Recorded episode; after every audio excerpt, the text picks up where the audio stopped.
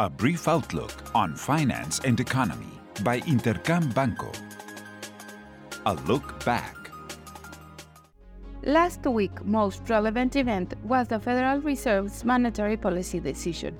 As widely expected, it decided to raise the federal funds rate by 25 basis points, bringing it to a range between 5.25% and 5.50%.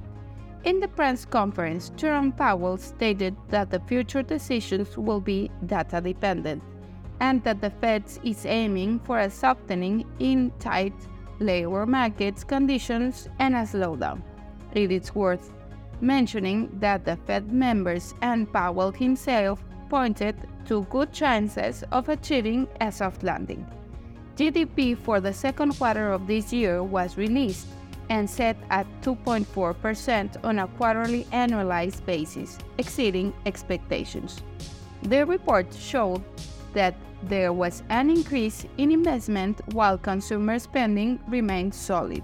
Leading PMI indicators logged a noticeable improvement in manufacturing, but moderate slowdown in services. In the other side of the world, the European Central Bank also raised its rate by 25 basis points as expected, but Christine Lagarde did not signal further monetary tightening. The IMF slightly revised its global economic estimates upwards from 2.8% to 3% for 2023 and also 3% for 2024. Regarding Mexico, it also raised its estimate to 2.6%.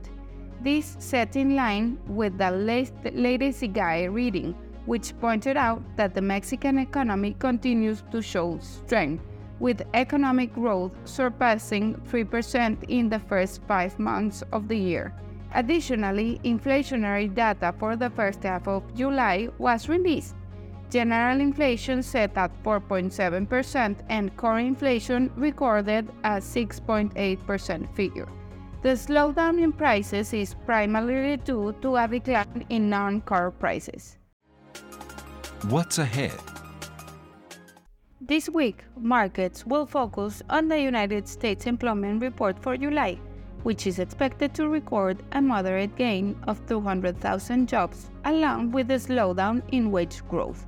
In Europe, GDP for the second quarter of this year will be released, and consensus estimate to point a slightly quarterly expansion of 0.2%. Likewise, INEGI will publish GDP figures for the same period in Mexico. The consensus forecast a 3.2% year-on-year increase, decelerating from previously log of 3.7%. Additionally, May's fixed investment and private consumption data will be released. In Europe, retail sales for June will be made known. Lastly, leading indicators for China, Mexico, and the United States will be published throughout the week. I hope you have a great week. I am Alejandra Marcos. This was a brief outlook on finance and economy by Intercam Banco. Follow us on social media and listen to our podcast at intercam.com.mx.